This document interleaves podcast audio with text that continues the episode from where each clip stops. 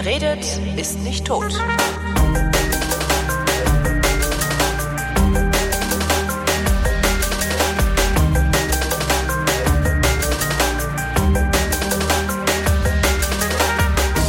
Neulich kriege ich so eine Mail von Marc Ohrendorf, der sagt, lass doch mal über Jura reden. Und weil ich ja selber fast mal Jura studiert hätte, beziehungsweise ähm, so eine romantische Haltung dem ähm, Beruf des Richters entgegenbringe, dachte ich mir, ach, Jura kann man ja vielleicht mal drüber reden. Ich weiß allerdings nicht so genau was. Aber muss ich ja auch nicht, denn ich habe Marc. Hallo Marc. Hallo Holgi, grüß dich. Du bist, hast du mir vorher gesagt, äh, gerade mit dem ersten Staatsexamen fertig. Und schon maßt du dir an, mir was über Jura erzählen zu wollen? äh, ja, ich dachte, noch ist es frisch, ne? Stimmt auch, ja, stimmt. Ja. Okay, du, du kannst dann halt nicht aus der juristischen Praxis berichten, sondern ähm, ja, woraus? Aus dem Studium? Na, aus der Theorie. Genau, also aus dem Studium, äh, aus der Theorie, so ein bisschen aus der Praxis, weil ich jetzt gerade angefangen habe, bei einer Kanzlei zu arbeiten. Ähm, man macht ja auch Praktika zwischendurch etc. Also ja, von dem, was man so berichten kann, wenn man 26 ist und das Ganze hinter sich gebracht hat, zum ersten Mal. Warum hast du es studiert? Ja, ähm, das ist eine gute Frage. Das ist ähnlich wie bei dir, wie du gerade gesagt hast, so romantische Vorstellungen. Mhm. Der Zahn wird einem relativ schnell gezogen, muss ich dazu sagen.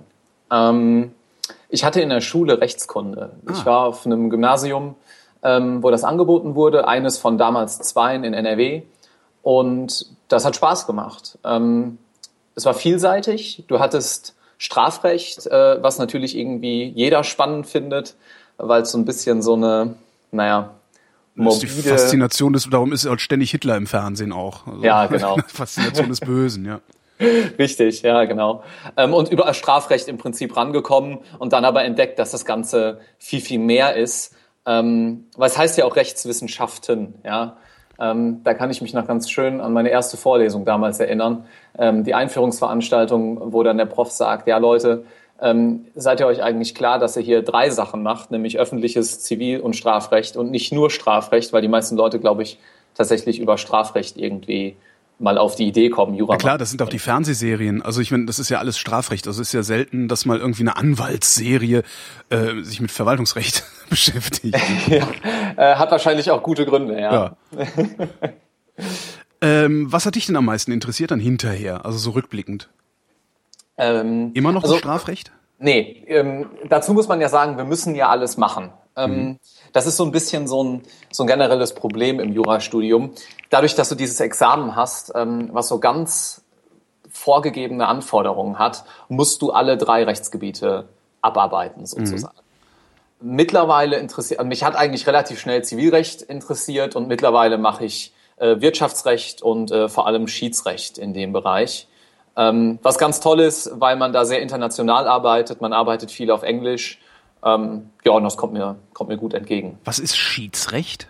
Schiedsrecht ist eine Art der alternativen Streitbeilegung. Mhm. Das kennst du vielleicht von Familiensachen. Es gibt öfters mal bei Scheidungen oder ähnlichem, da ist das im Gericht, dem gerichtlichen Verfahren vorgeschaltet, mhm. wo gesagt wird, so, wir machen jetzt nochmal so eine Güteverhandlung, nannte ja. man das früher. Ah ja, das Wort kennt ihr, okay. Ähm, Genau, und dann trifft man sich und äh, beredet das ein bisschen. Das ist aber jetzt nicht ganz so in der Realität, denn ähm, man muss Schiedsrecht wiederum abgrenzen von Mediation.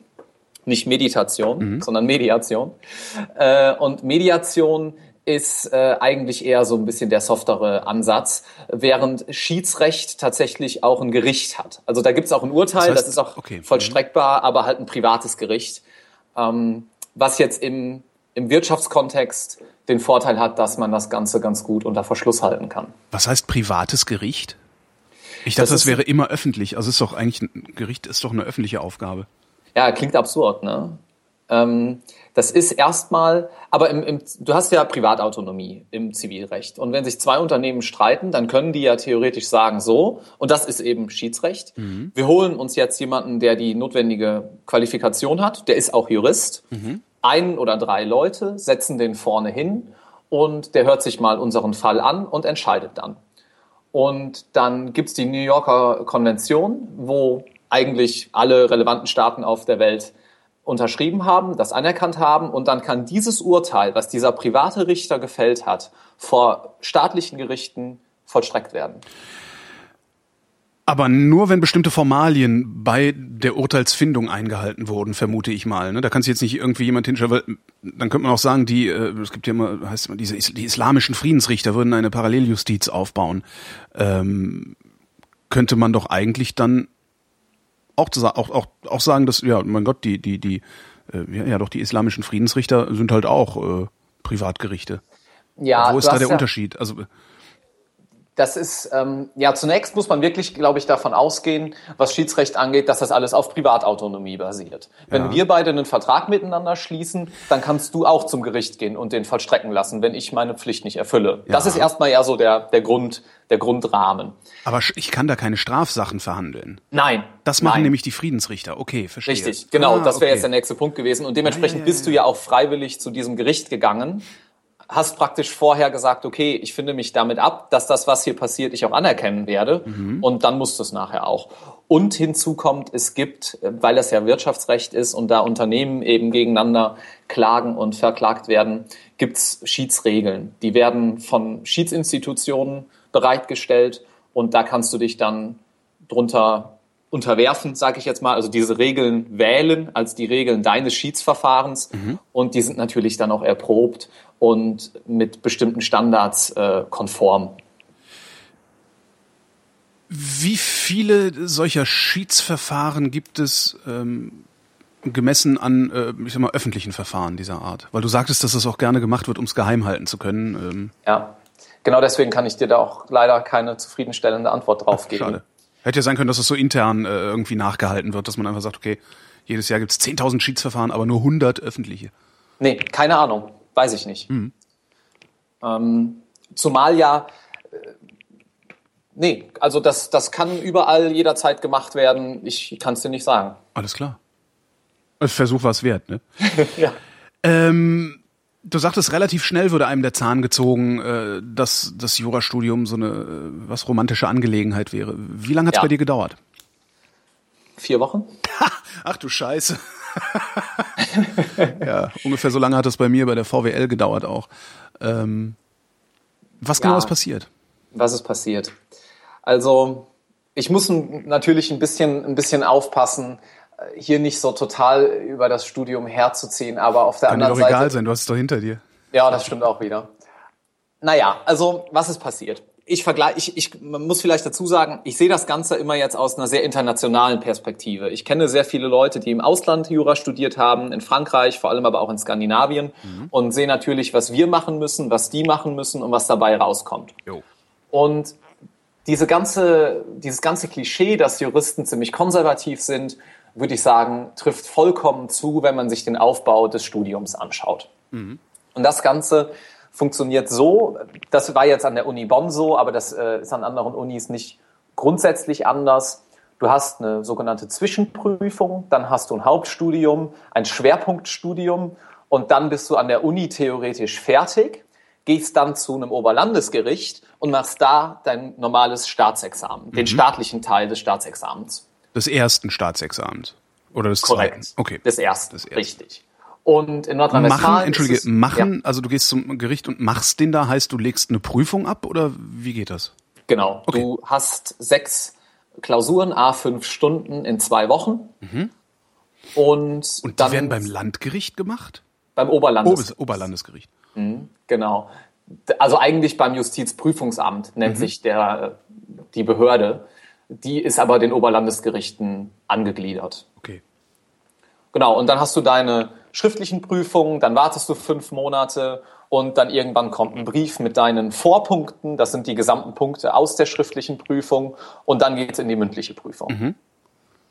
Die ist dann an einem Tag und die besteht aus einem Aktenvortrag, den du hältst. Der ist im ersten Examen ziemlich kurz, weil da bekommst du einen Sachverhalt, der kurz ist und dafür aufbereitet ist. Und im zweiten Examen ist das dann so ähnlich, aber da bekommst du tatsächlich eine ganze Akte, die du erstmal noch studieren musst. Dann hältst du diesen Vortrag und dann hast du drei Prüfungsgespräche. Was erzählst du, was erzählst du da ja. in diesem Vortrag? Die rechtliche Würdigung des Falles, den du bekommen hast. Ach so, du kriegst einen Fall, ähm, weiß ich nicht, Holgi hat Mark, äh, weiß ich nicht, das Handy geklaut. Genau, richtig. Und dann haben wir einen sogenannten Gutachtenstil. Das, das lernst du fürs erste Examen. Es gibt Gutachtenstil und Urteilsstil. Ja. Und der Gutachtenstil ist eine bestimmte rhetorische Formulierungsart. Und in diesem Gutachtenstil, so ein bisschen abgewandelt, trägst du das dann vor. Dann bildest du im Konjunktiv Obersätze.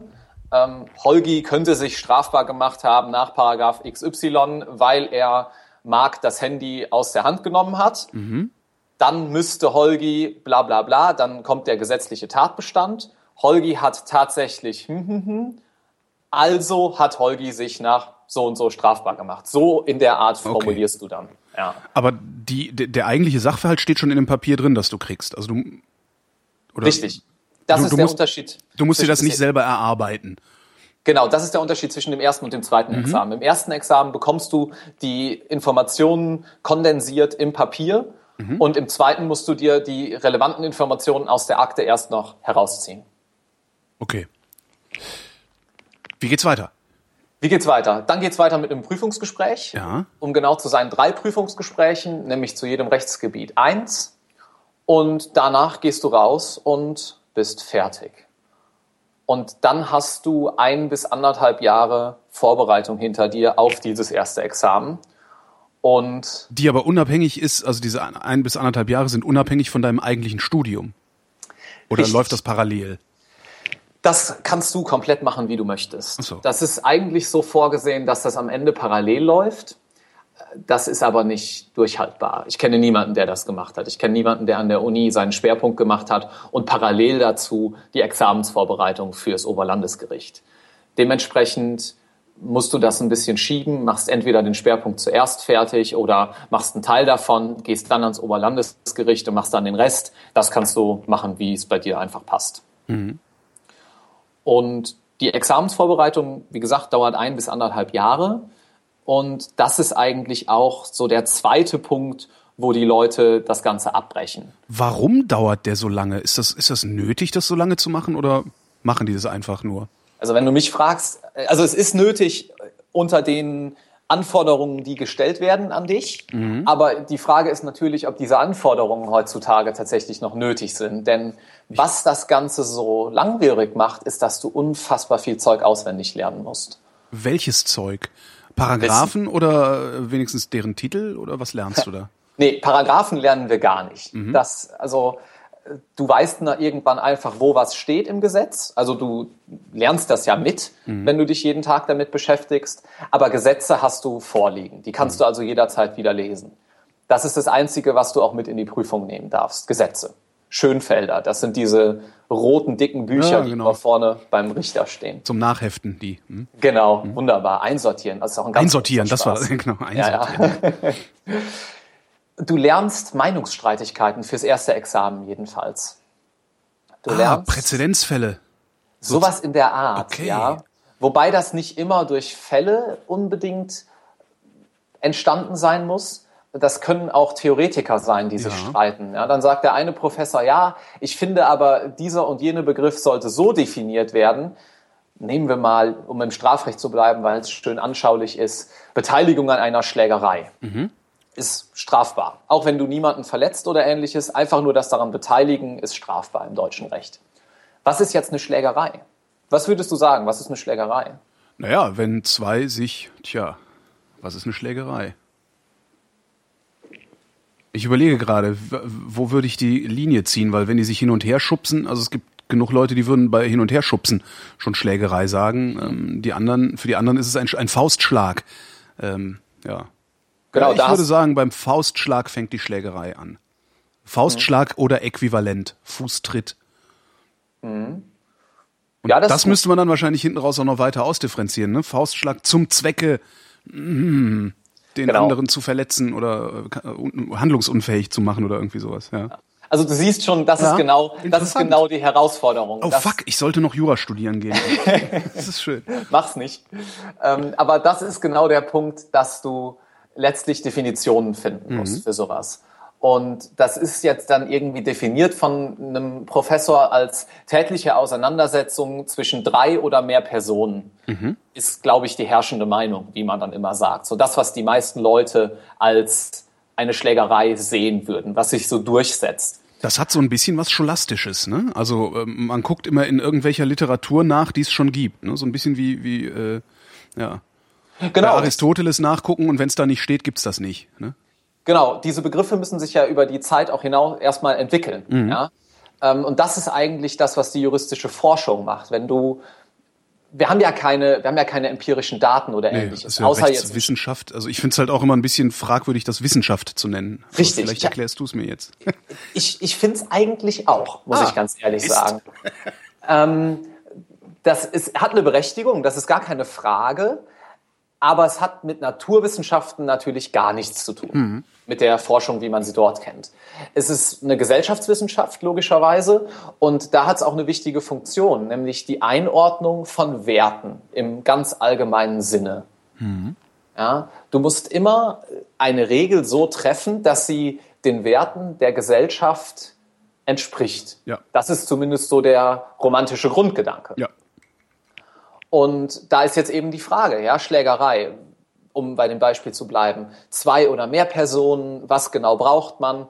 Und da gibt's dann ganz viele Meinungen, meistens so links, rechts, Mitte, ja, eine extreme in die eine Richtung, eine extrem in die andere und eine vermittelnde Ansicht. Und diese ganzen Ansichten, die musst du leider auswendig lernen fürs Examen. Und das ist Das, Ja. äh, das, pff, was für einen Umfang hat das? Ist das, also, wie kann ich mir das vorstellen? Ist das irgendwie ein, ein, ein Buch, das praktisch ein Inhaltsverzeichnis ist oder irgendwie ein Glossar, irgendwie das, das Handbuch der juristischen Begriffe? Und das lernst du oder? Ja, das wäre wirklich schön, wenn das so, ja. Dazu muss man noch vielleicht kurz einschieben, dass es ja unfassbar viele verschiedene Rechtsgebiete gibt. Ja? Also du musst im Examen alles, alle Rechtsgebiete so eigentlich können, die es im Studium auch gibt. Das geht dann von Verwaltungsrecht über Baurecht, Arbeitsrecht, Erbrecht, Unternehmensrecht, Strafrecht. All das musst du, musst du können. Und dementsprechend brauchst du für jedes Rechtsgebiet eigentlich so ein Buch. Und musst dir das dann irgendwie zusammen, zusammenstellen. Musst dir die ganzen Definitionen rausschreiben. Du musst natürlich auch die juristische Arbeitstechnik äh, kennen und können. Du musst auch die, die Paragraphen ja verstehen. Es reicht nicht, wenn du einfach nur die Definitionen gelernt hast. Und so kommt es, dass du dir letztlich eigentlich einen riesigen, riesige Aktenordner voll mit Material selber schreibst oder von irgendwelchen Leuten geben lässt. Dazu gleich mal noch. Es hat also jeder Jurist sein eigenes Lexikon. So ein bisschen, was ja. ist- Das, mhm. das geht alles auf die gleichen Quellen zurück, aber dein Lernmaterial fürs Examen sollte man sich irgendwie selber zusammenstellen. Denn es gibt ja auch ganz unterschiedliche Arbeitstechniken. Ich habe zum Beispiel ziemlich viel mit Karteikarten gelernt. Ich hatte dann letztlich ähm, an die 4000 Karteikarten, wo alles drauf stand. 4000. Ja, Okay. ja. Das ist Und- wie eine komplette Fremdsprache zu lernen. Es ist auch eine Fremdsprache. Das ist eigentlich ein, das ist eigentlich ein sehr schöner Vergleich. Es ist, als würdest du eine komplette Fremdsprache zumindest jetzt nicht unbedingt in die Verhandlungssicherheit lernen, aber äh, zumindest in eine äh, absolute Alltagstauglichkeit, dass du auch in dieser Fremdsprache einen Beruf ausüben kannst. so klingt das. Das, das 4000? trifft's. Ja, das trifft's gut. Gerade, weil, schau mal, du denkst, um wieder auf das Beispiel zurückzukommen, du, du denkst, du weißt, was eine Schlägerei ist, musst dir das aber noch in die juristische Sprache übersetzen. Dann steht vorne auf der Karteikarte Definition Schlägerei und hinten drauf dann die entsprechenden Definitionen. Das ist eigentlich sehr vergleichbar. Ja? Ja. Das ist ein gutes Beispiel, gute Analogie. Ja. Genau, und weil das Ganze so umfangreich ist, gibt's in der Examensvorbereitung sogenannte Repetitoren. Ja. Das Davon habe ich schon mal gehört, ja. Das ist irgendwie was, wo sich Menschen eine goldene Nase verdienen und jeder kotzt drüber. Ich habe noch Exakt. niemanden gehört, der gesagt hätte, ah, Repetitorium, super Sache. Sondern alle immer nur, boah, wie asozial, ey, Bereicherung, Wegelagerei. Prinzipiell stimmt das, weil es natürlich eigentlich, wenn man so vom klassischen Aufbau her denkt, eine Aufgabe der Uni sein sollte, dich auf die Prüfungen vorzubereiten oder dir zumindest die Möglichkeiten zu geben, dich mit genügend Sitzfleisch selber auf die Prüfungen vorzubereiten. Aber das wird nicht, wird nicht ausreichend aufbearbeitet, das ganze Material.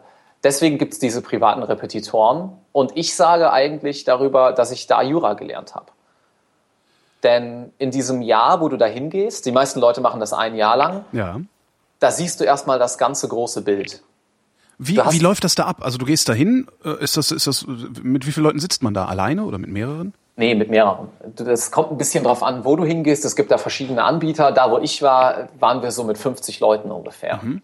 Ähm, also eine, eine, zwei Schulklassen eigentlich. Das läuft auch ziemlich ab wie Schule. Du sitzt da und vorne erzählt jemand was und der nimmt Leute dran und fragt die nach ihrer Ansicht zu dem entsprechenden Problem. Und ja, es gibt natürlich viele Leute, die abschalten, andere, die sich beteiligen, genau wie in der Schule. Und das ist der große, große Unterschied auch zum Studium an sich. Denn das Studium an sich ist eigentlich so, dass du halt mit Riesengruppen, mit 300, 400 Leuten in Hörsälen sitzt, gerade in den ersten Semestern, und dich extrem gut vergriechen kannst, wenn du das möchtest. das Müsste ich da überhaupt hingehen? Wenn du sagst, du hättest im Repetitorium Jura gelernt, könnte ich doch jetzt äh, theoretisch hingehen, mich immatrikulieren ähm, zu, zum Jurastudium, ähm, das einigermaßen schleifen lassen und zum Repetitorium gehen und danach meine Prüfungen machen. Richtig. Und das ist eigentlich auch ein richtig guter Tipp, den ich mittlerweile. Ich wollte gerade fragen, was hindert mich denn daran, das genauso zu machen? Nichts, gar nichts. Du brauchst, Super. Du, du brauchst natürlich äh, entsprechende Klausuren an der Uni, um dann zugelassen zu werden zum Examen. Allerdings werden die eigentlich jedes Semester angeboten. Und da du das ganze Wissen, was du in diesen Klausuren abliefern musst an der Uni, für das Examen ja sowieso brauchst, Ja, äh, spielt es auch keine Rolle, in welcher Reihenfolge du das machst. ja. Ja? Du kannst eigentlich einfach zum Repetitor gehen und sagen, ich habe gar keine Ahnung, gebt mir Material. Es würde sich vielleicht anbieten, ein paar Grundlagenvorlesungen vorher an der Uni mal zu hören. ja. Aber ansonsten kannst du das so machen und musst dann parallel die Klausuren an der Uni schreiben. Aber die sind gar nicht vergleichbar mit dem, was dich im Examen erwartet. Deswegen ist das machbar, wenn du dich auf Examen vorbereitest. Das Also wäre der Tipp, sich unmittelbar aufs Examen vorzubereiten. Ja, die Frage ist natürlich auch, ob man nicht noch ein bisschen leben will, wenn man gerade so von der Schule kommt und studieren geht. Ja, klar. Äh, aber wenn man es einfach nur total durchziehen möchte oder vielleicht später anfängt zu studieren oder ähnliches, dann sollte man das machen, weil das ist das, was du im Endeffekt brauchst und die anderen Sachen auf dem Weg dahin sind einfacher. Und wenn du dann meinst, Mhm. Oh, ja, in den schön. ersten, Muss ich mal gucken, mal gucken, was ich mache, wenn ich meine Medienwissenschaften Masterarbeit fertig geschrieben habe. Ich habe das ja vor, irgendwie bis zum Sommer irgendwie hinzukriegen. Kann, Ja, ich, ja, gibt- kann ich jetzt zum Wintersemester nochmal Jura studieren gehen? ja, fängst du an, genau. das wär's. ey. Es gibt auch sehr viele, sehr viele Gasthörer, die so ähm, irgendwas schon mal gemacht haben und dann Richtung Staatswissenschaften gehen, weil die sich einfach sehr für Politik interessieren. Mhm. Und es gibt ja auch diese Verbindung Juristen und Politik, sieht man ja an unseren Politikern. Ja, klar. Ähm, und ja, die beschäftigen sich dann sehr gerne mit Staatsrecht und äh, so Grundlagen und so ein bisschen so fast schon philosophischen Themen dann auch. Mhm. Ist ganz Ist das auch was, was man im Studium lernt? Also Rechtsphilosophie? Ja, das ist zumindest ein Fach, was du wählen kannst. Ähm, das ist jetzt nicht unbedingt examensrelevant, aber wenn du dir, wenn du den ganz anderen Ansatz hast und so sagst, ich möchte wirklich verstehen, was dahinter steckt, die Grundrechte, Rechtsphilosophie, ähm, all das, dann kannst du dir auch ein sehr nachdenkliches Jurastudium machen, würde ich das mal nennen. Ja, dass du wirklich, dass du wirklich alles hinterfragst und so ein bisschen unsere Gesellschaft dann auch verstehst, wie die Dinge eigentlich gestrickt sind. Wenn du dann noch Historie mit reinpackst und dir mal die Geschichte des Grundgesetzes anschaust, dann hast du, glaube ich, auch sehr, sehr viel davon, wenn dich das interessiert. Ja, aber das wäre doch eigentlich dann, dann das, das wäre genau der Trick. Du bereitest dich übers Repetitorium auf dein Examen vor, praktisch als Crashkurs, und nutzt die freie Zeit, dein Gehirn ordentlich anzustrengen und nicht indem du die ganze Zeit Sachen auswendig lernst. Ja, das Sachen auswendig lernen kann natürlich leider auch anstrengend sein und Verdammt. ziemlich viel Energie kosten. Ja, ja. ja. Hast ja recht. Aber prinzipiell ist das eine schöne Idee, ja. Wie lang dauert das? Also wie lange hast du studiert? Früher hieß es immer, naja, Mindeststudienzeit sieben Semester, Regelstudienzeit waren, glaube ich, elf oder zwölf. Äh, Zu Ja. meiner Zeit, in den 90ern halt. Äh, wie ist es heute? Also bei uns auf dem Papier steht Regelstudienzeit neun Semester. Ja, stimmt, neun waren's. Mindestens sieben, Regel neun, genau. Ich kenne niemanden, der es in neun gemacht hat. Ich kenne einen, der es in sieben gemacht hat. Das ist phänomenal, ja. Ja, wohlhabendes, äh, wohlhabendes Elternhaus, nichts anderes gemacht als studiert. Der hat einfach, der hat gesagt, oh, ich will da so schnell wie möglich durch. Ich will einfach die ganze Scheiße hinter mich bringen. Peng, sieben Semester. Das ist wirklich Respekt, stark, ja. Respekt, ja. Ich glaube, der Durchschnitt, der braucht, der braucht zwölf, Mhm. Sechs Jahre. Mhm. sechs Jahre bis zum ersten Staatsexamen. Und ich habe warte mal. Entschuldige, aber sechs Jahre bis zum ersten Staatsexamen, dann bis zum zweiten vergehen, glaube ich, nochmal zwei Jahre, oder? Genau, 24 Monate sind das, wenn es nahtlos ineinander übergeht. Das, hört, dich, das klingt wie Zeitverschwendung. ja, wenn man weiß, dass man im Ausland äh, in drei Jahren einen Bachelor und in zwei Jahren danach einen Master hat, dann könnte man so argumentieren, ja. Als Bachelor wirst du kein Anwalt, richtig? Als Master, als Master in Deutschland auch nicht? In, in Deutschland nicht, weil wir haben ja dieses Staatsexamenssystem. Ja. Das ist alles ein bisschen anders. Aber wenn du jetzt in Dänemark zum Beispiel studierst, ja. dann machst du Bachelor Master, hast fünf Jahre und machst dann auch sowas ähnliches wie unser Referendariat. Ähm, bei denen, also so eine Art Anwaltszulassung, weil das ist es ja letztlich, die Befähigung zum Richteramt oder anders formuliert der Titel Rechtsanwalt, weil den darfst du erst nach dem zweiten Staatsexamen tragen. Nur der Unterschied in den skandinavischen Ländern zumindest ist, dass du dann nach deinem Master schon ordentlich bezahlt wirst, nämlich meistens so mit 80 Prozent eines Rechtsanwaltsgehalts. Hier wirst du sogar nach deinem zweiten Staatsexamen noch scheiße bezahlt, wenn du Rechtsanwalt wirst. Wenn du Pech hast, ja. Ich kenne bisher, ich habe, ich kenne nur Anwälte, die äh, gesagt haben so, ja gut, du kannst, klar, du kannst jetzt irgendwie, wenn du natürlich äh, äh, so ein Überflieger bist und sofort bei Freshfields äh, anfangen darfst, da geht's dir vielleicht ein bisschen besser. Aber so Leute kenne ich nicht, doch eine. Die habe ich aber nie gefragt, wie sie bezahlt wird. Ähm, Ja, dazu kann ich dir bisher vielleicht auch bisher haben halt alle gesagt, so, naja, das ist dann halt so ein, du, du sitzt dann halt da, arbeitest 60 Stunden für 2000 brutto. So. da gibt's auf Und ärgerst dich schwarz, dass du dafür so lange auf die Uni gegangen bist. Ja.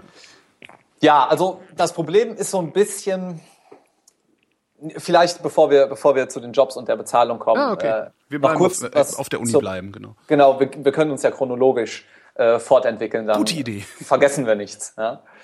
Ähm, genau, also dazu noch ganz kurz, dann machst du Referendariat und bist dann letztlich nach neun Jahren so plus minus durch, hast dann aber noch keine Promotion und keinen Master of Law, also einen LLM, wie es dann heißt. Denn dieser Master wird mittlerweile von Arbeitgebern, von privaten Arbeitgebern zumindest, der Staat ist da, glaube ich, nicht so ganz hinterher, sehr gerne gesehen, um nachzuweisen, dass du die nötigen englischen, englischsprachigen Qualifikationen hast. Das heißt, ich kann ein LLM gar nicht auf Deutsch machen? Kannst du in Deutschland? Würden dir die Arbeitgeber, glaube ich, aber sagen, ja, warum? Go away. Ja, also. Also sinnvoll wäre, sinnvoll wäre dann also das komplette Studium im Ausland zu machen oder nur den LLB in Deutschland und den LLM im Ausland?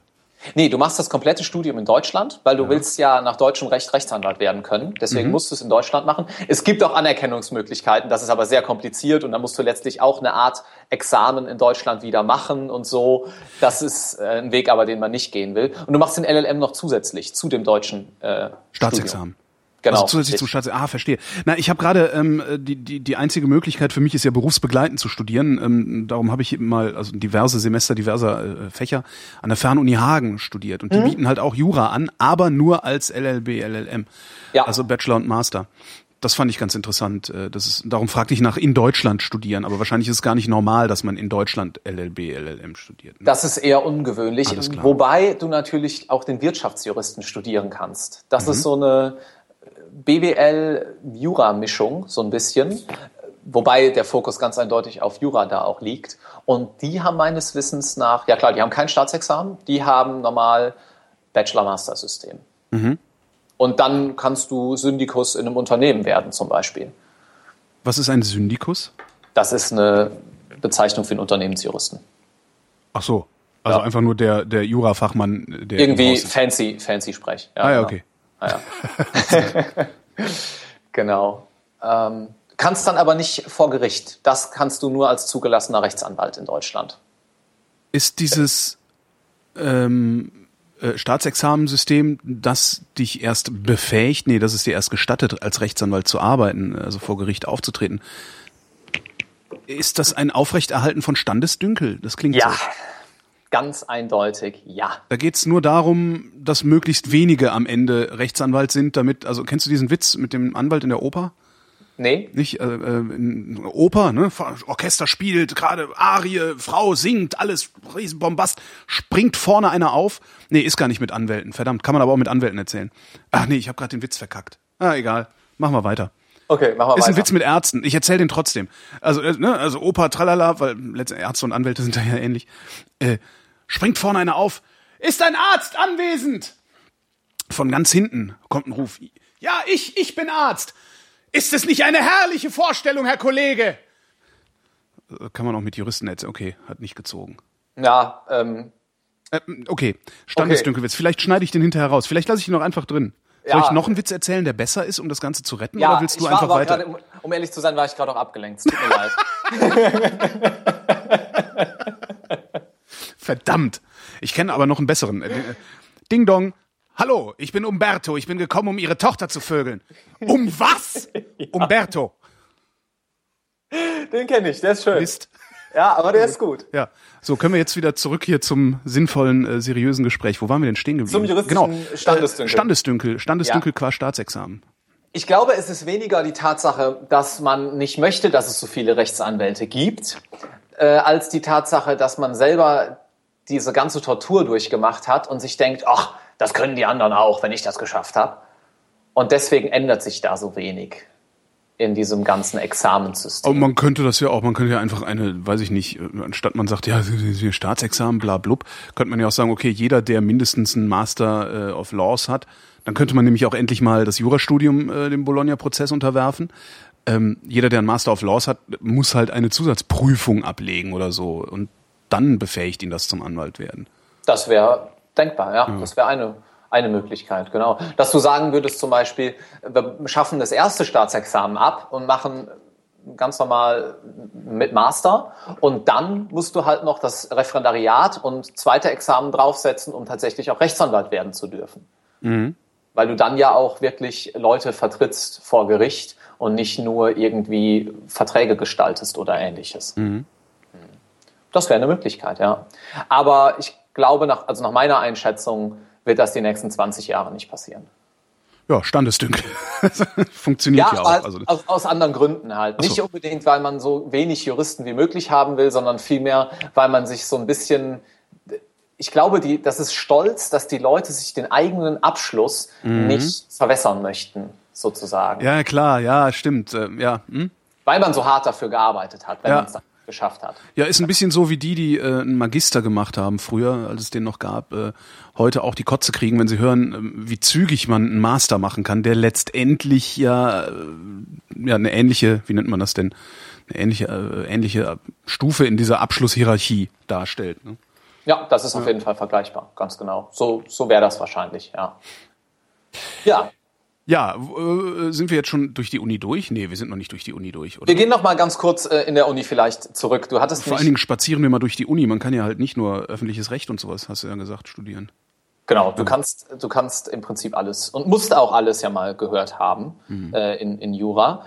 Und das fängt dann an mit Zivilrecht allgemeiner Teil, dann machst du sowas wie Schuldrecht, Sachenrecht, Handelsrecht, Gesellschaftsrecht und so weiter. Das sind alles so Standardsachen. Mhm. Die machst du in dein, für deine Zwischenprüfung und für dein Hauptstudium.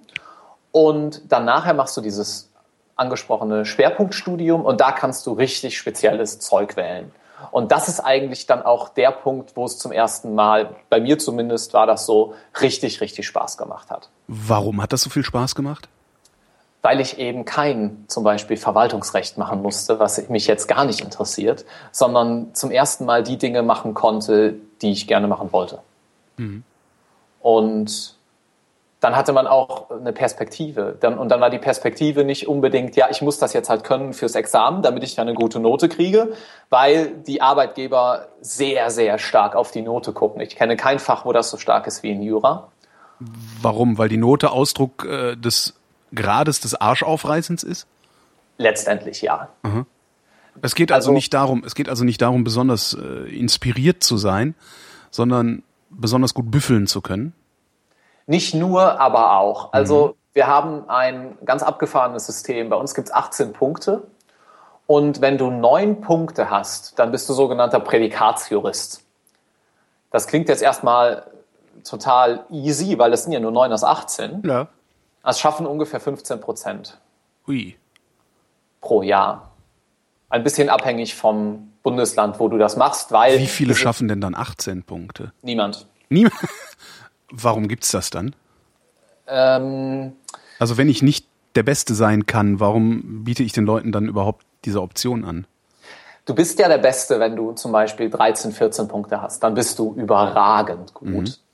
Und Die 18 setzen sich, glaube ich, daraus zusammen, dass es in juristischen Prüfungen, also das mag viele Gründe haben, aber eine Vermutung ist zumindest, dass es in so juristischen Prüfungen keine wirkliche Musterlösung gibt. Es, Ah, gibt, zwar okay. ein, Hm. es gibt zwar ein Dokument, das heißt Musterlösung, aber du kannst eigentlich nicht wie in Stimmt, es gibt, kein, es gibt keine Referenzwerte, äh, die du zu Genau. 100 Prozent erreichen könntest. Ja, ja, Genau. ja. ja. Du kannst keinen Multiple-Choice-Test machen und sagen richtig, falsch, richtig, falsch, Hm. weil du eben letztlich ein Gutachten schreibst, was total von deinem Stil geprägt ist, was in alle Richtungen gehen kann, wie du so einen Fall würdigst. Und das ist ganz schwer, da alles reinzuschreiben, weil es alles in dem eigentlichen Sinne gar nicht gibt. Ganz Ja. genau.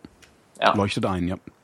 Und dann kannst du sagen, ja, das war jetzt aber ganz besonders toll. Äh, 17 Punkte und kannst dieselbe Arbeit aber auch vielleicht mit, mit 13 würdigen, weil du sagst, ja, äh, man hätte aber auch noch an dieses, dieses und dieses vielleicht denken können.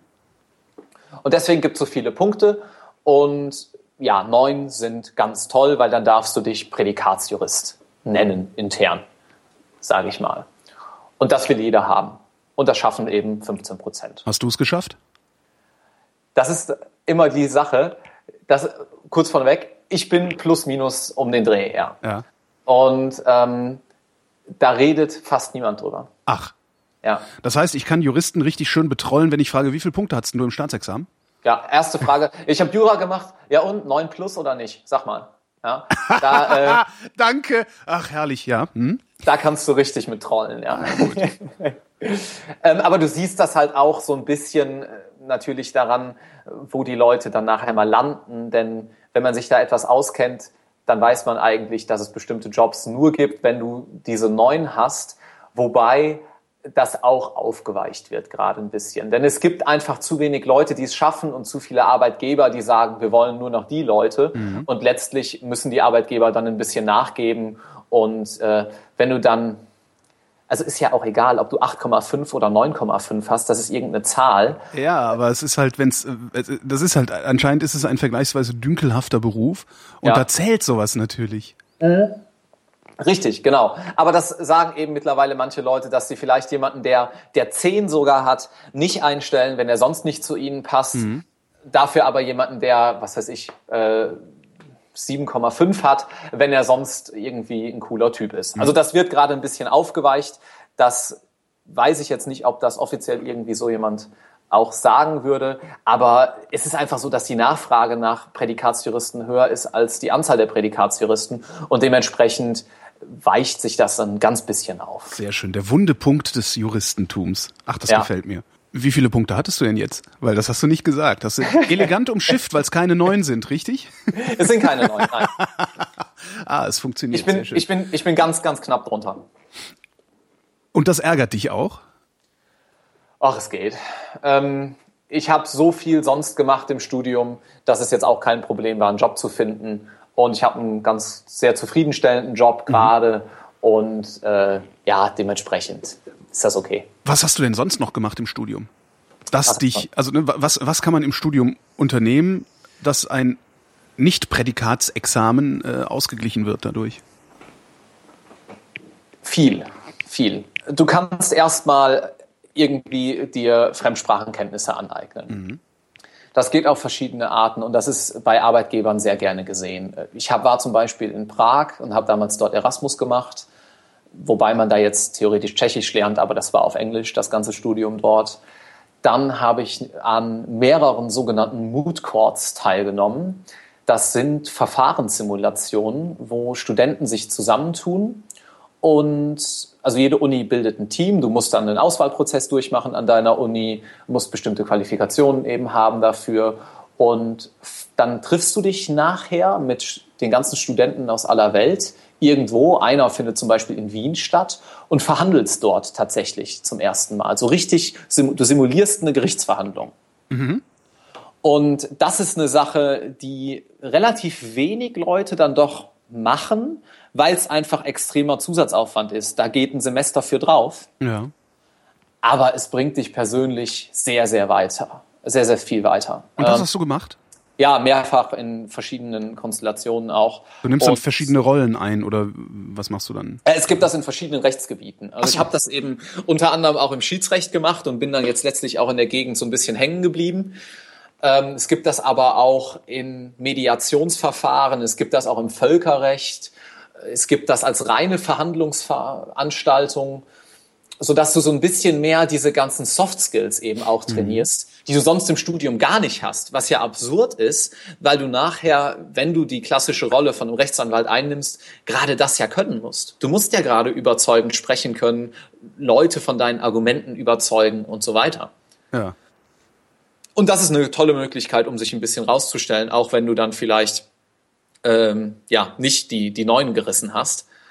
Wobei ja das letztlich das also da wird dir jeder was anderes erzählen, weißt du? Da wird dir derjenige mit mit 9,0, der sonst gar nichts gemacht hat, wird dir sagen, dass die 9,0 das Wichtigste sind. Ich sage dir natürlich das hier, weil es aus meiner Sicht auch funktioniert hat für mhm. mich. Letztlich muss man da einfach irgendwie auch Glück haben und seinen eigenen Weg finden, denke ich. Du hattest im Vorgespräch gesagt, dass du noch gar nicht genau weißt, ob du das zweite Staatsexamen noch machst oder ob du nicht vielleicht direkt promovieren willst oder so.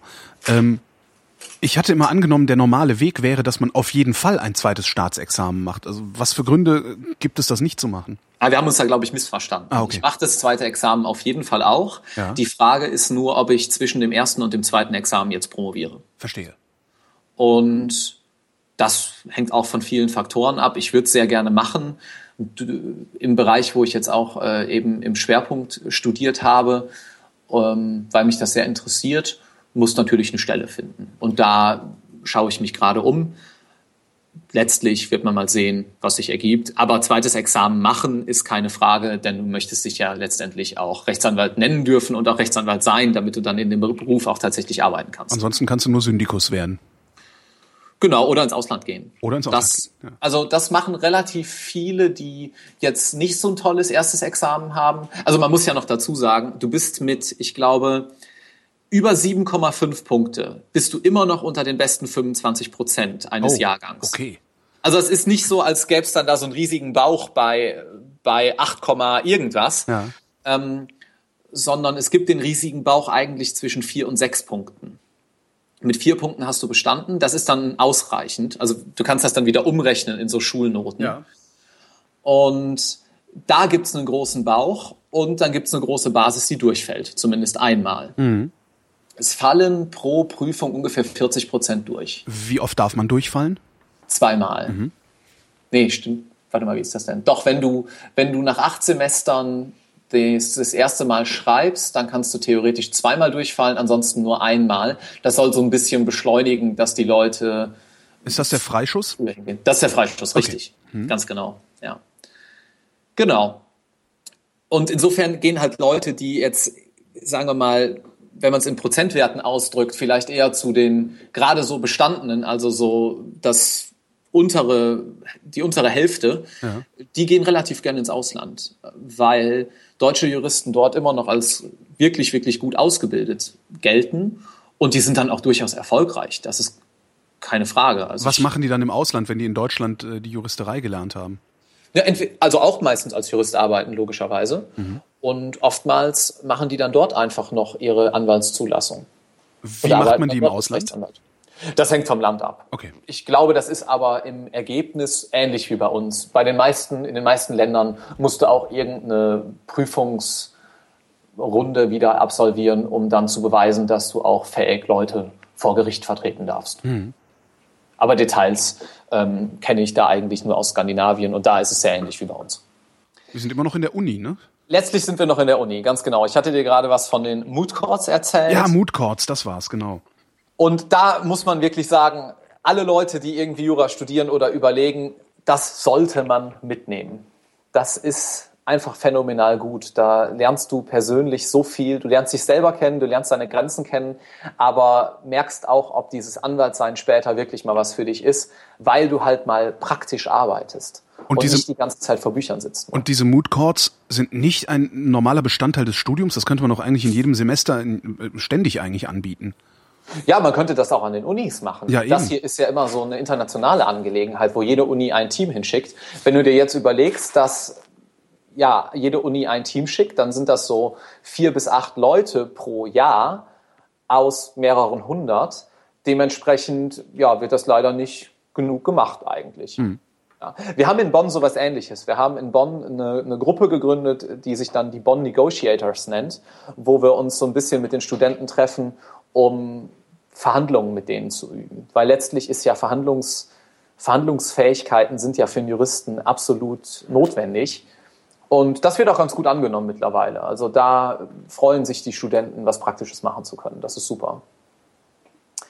Genau, und wenn du das dann alles irgendwann mal hinter dich gebracht hast mit dem ersten Staatsexamen, dann kommt das Referendariat. Mhm. Und im Referendariat machst du letztlich viele verschiedene Dinge. Du musst zwangsweise zum Gericht, du musst zur Staatsanwaltschaft, du musst zur Verwaltung, du musst zum Rechtsanwalt und die fünfte Station kannst du dir dann frei aussuchen. Ähm, ist das immer ein definierter Zeitraum, den du da pro Station absolvierst? Das ist immer definiert, mhm. ja.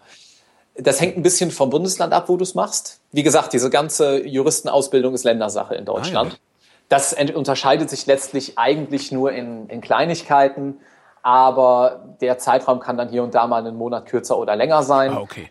In Nordrhein-Westfalen sind es, glaube ich, oh, lass mich lügen, vier Monate bei Gericht, fünf bei der Staatsanwaltschaft oder umgekehrt, drei bei der Verwaltung, neun bei einem Anwalt und Ui. dann nochmal drei, wo du möchtest. Warum so lange beim Anwalt? Weil es da so viele verschiedene Möglichkeiten, glaube ich, gibt, mhm. was zu machen. Und vielleicht auch aus praktischen Gründen, weil nach diesen Anwaltsmonaten, da schreibst du das zweite Examen und viele Leute machen dann nicht die kompletten neun Monate beim Anwalt, sondern tauchen, wie man das dann nennt. Heißt, die sind dann vier Monate beim Anwalt oder fünf und den Rest der Zeit lernen die einfach fürs zweite Examen. Mhm. Das ist natürlich kein Grund, warum man das mal so eingerichtet hat, aber das ist vielleicht ein Grund dafür, dass es sich nicht ändert. Guter Grund, ja. Ja. Ähm, ja, und dann wenn, bist, du, bist du durch und dann wenn du, so, du den Job suchen. Wenn du in dieser Referendariatszeit bist, musst du dir dann selber deine Stellen suchen oder gibt es da irgendwie so einen Stellenpool und du sagst so, ja, ich muss jetzt zum Anwalt und Anwalt Schneidereit hat gerade einen Platz frei? Du, ich glaube, das gibt's theoretisch sogar, dass dir was zugewiesen wird. Das gibt's auf jeden Fall bei der Staatsanwaltschaft und beim Gericht. Wenn du dir aber eine gute Zeit machen möchtest und sicher gehen willst, dass du nicht bei jemandem landest, der da eigentlich gar nicht so viel Bock drauf hat, mhm. solltest du dir selber was suchen. Sind die da wohlwollend? Also gibt es genug Stellen für all die Referendare? Das hängt vom Bundesland ab, wo du hin möchtest. In, aktuell sind absolut hip Hamburg und Berlin. Das hängt natürlich auch damit zusammen, dass es Stadtstaaten sind und dementsprechend einfach nicht so viele Plätze gibt und alle Leute gern in einer schönen großen Stadt wohnen möchten. Mhm. Wenn du ins bayerische Land irgendwo willst, da Regensburg und die Ecke, dann hast du von heute auf morgen eine Stelle, ansonsten musst du relativ lange warten. Mhm. Da gibt's dann Wartelisten. In Berlin sind es, glaube ich, gerade 14 Monate, wenn du nicht, wenn du nicht in Berlin Jura studiert hast, sondern zuziehst. Was machst du während dieser 14 Monate? Warten? Nee. Das ist eine gute Frage, ne? Das kannst du dir wieder selbst gestalten. Also das ist eigentlich immer so das, was, was letztlich auch wichtig ist, was man über das Studium in Jura wissen muss nämlich, dass du ganz viel Eigeninitiative brauchst, wenn du es erfolgreich machen willst. Das war früher bei jedem Studium so. Ja, ja das ist halt heute verschulter ja, in vielen ja, Fällen. Ja, Genau, aber das ist halt in Jura immer noch so. Und ich zum Beispiel bin jetzt halt seit ein paar Monaten durch mit meinem ersten Examen und arbeite jetzt gerade bei einer Kanzlei. Das machen auch viele Leute so nebenher. Manche sogar schon während des Studiums, aber eher wenige. Und so kann man Zeit ziemlich gut überbrücken. Denn du lernst letztlich was, wenn du einen guten Job findest und nicht nur irgendwie Kommentare korrigierst, Fußnoten korrigierst. Und ja, kriegst halt auch zum ersten Mal so ein bisschen äh, Cash äh, in the Tash. Ne? Was genau machst du dann für einen Job dann in, dieser, in der Kanzlei? Weil du hast ja dann, du, du darfst ja noch nicht als Anwalt arbeiten. Mhm. Dazu muss man vorschieben, wie so Kanzleien aufgebaut sind. Mhm. Also ich arbeite in einer Großkanzlei. Das per Definition, also da gibt es eigentlich keine Definition für, das heißt nur, da arbeiten viele Menschen. Genau, und Liebling Kreuzberg ist jetzt eher keine Großkanzlei, ja. Genau, ja. Also Großkanzleien haben wahrscheinlich, ich weiß nicht, wenn man jetzt eine Definition machen will, sagen wir mal mehr als 100 Anwälte oder so. Oho, über solche Größen reden wir. Ja, genau. Ui. Richtig. Also ähm, es gibt welche, die mehrere tausend Anwälte in Deutschland haben. Ja. Und die haben dann verschiedene Büros in jeder größeren Stadt eins. Und die Leute, die sich dort zusammenschließen, sind die Partner. Die, es ist eine Partnerschaftsgesellschaft oder äh, irgendeine andere Rechtsform, aber die nennen sich Partner. Du bist dann Partner in einer Großkanzlei. Mhm. Ja? Das sind letztlich die Eigentümer der Kanzlei. Und die haben dann Angestellte, Das sind Rechtsanwälte oder auch in der Lingo dort dann Associate genannt. Man mhm. macht das Ganze ja dann auch schön Englisch. Und dann gibt's wissenschaftliche Mitarbeiter, so wie mich. Ich bin gerade wissenschaftlicher Mitarbeiter. Ähm, bei uns heißt das dann irgendwie Trainee Lawyer oder so, aber letztlich so der Standardterminus ist wissenschaftlicher Mitarbeiter. Und du arbeitest dann eigentlich den Partnern zu. Den Partnern oder den Associates? Das kommt ein bisschen auf die Kanzlei drauf an, wie das intern strukturiert wird. Ich arbeite für drei Partner, jetzt in dem ganz konkreten Fall. Und die haben dann irgendwelche Aufgaben. Das kann dann eigentlich alles sein. Das kann eine kleine Recherche sein oder irgendwie eine Korrektur von einem Kommentar. Ich habe ziemlich viel Glück in meinem Team und bin deswegen auch sehr zufrieden, denn ich mache eigentlich so ein bisschen ähm, die Rechtsanwaltsarbeit schon richtig. Also ich darf Entwürfe von Schriftsätzen machen, die dann nachher korrigiert werden und so weiter und ähm, lerne deswegen ziemlich viel für später und mache halt nicht nur so stupide Arbeit wie in manch anderen Fällen. Was genau ist eigentlich ein Schriftsatz? Ein Schriftsatz ist erstmal jedes Dokument, was du irgendwo einreichst. Ähm, das kann ein Schriftsatz an deinen eigenen Mandanten sein, das kann auch ein Schriftsatz ans Gericht sein. Das also ein das, was der Volksmund ein Schreiben nennt. Äh, Richtig. Ich ja. habe ein Schreiben aufgesetzt. Ja. Ach so. Mhm. Irgendein Dokument. Okay. Ja. Also du kannst auch eine Telefon, naja, das ist wahrscheinlich kein Schriftsatz, eine Telefonnotiz oder so, aber letztlich nichts, zumindest nicht juri nichts juristisch äh, geprägtes als Terminus an sich. Mhm. Genau, und äh, ja, das, das mache ich da gerade. Darfst du darüber reden, an was für Fällen du da arbeitest? Ja, das, also ich darf dir natürlich keine Namen sagen ja, das oder ähnliches, klar. das ist klar. Aber ich kann dir so ein bisschen beschreiben, was, was so Wirtschafts- und Unternehmensrecht eigentlich ausmacht. Ja. Ähm, denn in dem Bereich bin ich da halt gerade tätig. Das gibt's aber für alle Bereiche. Also das gibt's auch fürs Baurecht, das gibt's auch fürs Arbeitsrecht, das gibt's für, für alles im Zivilrecht mhm. eigentlich. Mhm. Diese, diese Dinge. Ja, das sind, das sind alle Unternehmen, wenn man so will. Das hängt ein bisschen von der Kanzlei ab, wo du bist. Also wenn du bei den ganz Großen bist, dann sind das DAX-Konzerne und Aktiengesellschaften. Das können aber auch Mittelständler sein, irgendwelche GmbHs, die Dinge verkaufen, was weiß ich. Aber was wollen die verhandelt haben? Also und vor allen Dingen diese die, die großen Konzerne, die haben doch eigene Juristen. Ja, aber die eigenen Juristen, die Inhouse-Juristen von den großen Konzernen, die schalten dann diese Großkanzleien ein, wenn es kompliziert wird. Ah. Denn du okay. brauchst dann oft mehr, ja. mehr Manpower, Spezialisten und oftmals auch ziemlich viele Leute auf kurze Zeit. Das ist also so ein bisschen Leiharbeit eigentlich, wenn man so ja. will. Denn wenn da jetzt irgendein Konzern, nehmen wir einfach mal irgendeinen, was weiß ich, BMW, Audi, Mercedes, mhm. ja. Wenn einer von denen jetzt ein Problem bekommt, sagen wir mal, die wollen ein Unternehmen kaufen. So irgendeinen Zulieferer möchten die jetzt kaufen, mhm. Automobilteilzulieferer, dann muss da ja ganz viel gemacht werden. Das Unternehmen muss bewertet werden, das nennt man eine Due Diligence. Eventuell muss Kartellrecht beachtet werden, denn wenn die jetzt fusionieren würden und dann gibt's auf dem Markt für Automobilzulieferer keine sonstigen Konkurrenten mehr, dann könnten die ja eventuell ein Kartell bilden. Mhm. Dann musst du dir arbeitsrechtlich Gedanken machen, du musst dir gesellschaftsrechtlich Gedanken machen, also welche Gesellschaft jetzt in, im juristischen Sinne soll da nachher entstehen, ja, eine GmbH, eine Aktiengesellschaft, werden die vielleicht eingegliedert, wird da was abgespalten, werden mehrere Gesellschaften gegründet. Du musst dir steuerrechtlich Gedanken machen, wie kann das Unternehmen da am meisten Geld sparen mhm. oder am wenigsten bezahlen, je nachdem, wie man es sieht und so weiter und so weiter. Also da geht ganz, ganz viel mit einher bei so einer normalen Transaktion. Das ist aber nur ein Feld. Ja, aber dann brauchst du eben, dann brauchst du eben Juristen in allen Bereichen und die sitzen eben nicht im Unternehmen, sondern da werden dann Großkanzleien ins Boot geholt und dann wird gesagt, so Leute, gestaltet uns doch mal den Kaufvertrag und denkt bitte an all diese Dinge. Und dafür werdet ihr dann fürstlich bezahlt, ne? Heißt ja immer, bei, also bei, bei, bei irgendwelchen Firmenzusammenlegungen gewinnen hauptsächlich die Juristen. Ja, also prinzipiell ist es ja so, dass wenn sich im auch oder auch im Gericht, wenn sich zwei streiten, dann haben die beiden Anwälte natürlich trotzdem verdient, egal wer nachher Stimmt. den Fall gewinnt. Ja, ja. Das ist einfach so. Ähm, was wenn man jetzt sagt, wer da äh, fürstlich bezahlt wird, dann bin ich das natürlich nicht. Nee, natürlich aber nicht. das ist wie in jedem Unternehmen. vor allen das sind die Chefs. Ja? Ja, und vor allen Dingen auch, wenn du, wenn du so eine Großkanzlei betreibst, wenn da tatsächlich 100 Anwälte entsprechend und, und noch entsprechend viele äh, äh, wissenschaftliche Mitarbeiter dann die ganze Zeit darum wuseln, die wollen ja auch irgendwie regelmäßig ihr Gehalt kriegen. Natürlich. Ne? Das klar. heißt, du musst halt nach oben hin oder in die Firma hinein musst du äh, sehr viel Geld pumpen. Ja. Wobei es da eine, aber also das ist auch alles öffentlich, dass äh, Mhm. wer, wer da ein bisschen mehr Interesse hat, äh, kannst du mal auf juve.de schauen, J-U-V-E.de. Mhm. Das ist so ein Anwaltsmagazin, Jura-Magazin, wie man das auch immer nennen möchte. Mhm.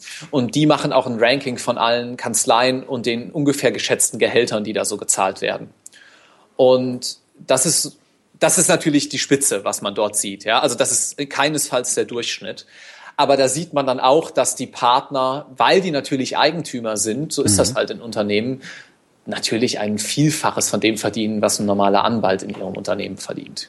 Die tragen natürlich auch das Risiko. Ne? Das heißt, wenn der Anwalt verkackt, ist nicht der dran, doch, der fliegt dann auch raus, ne?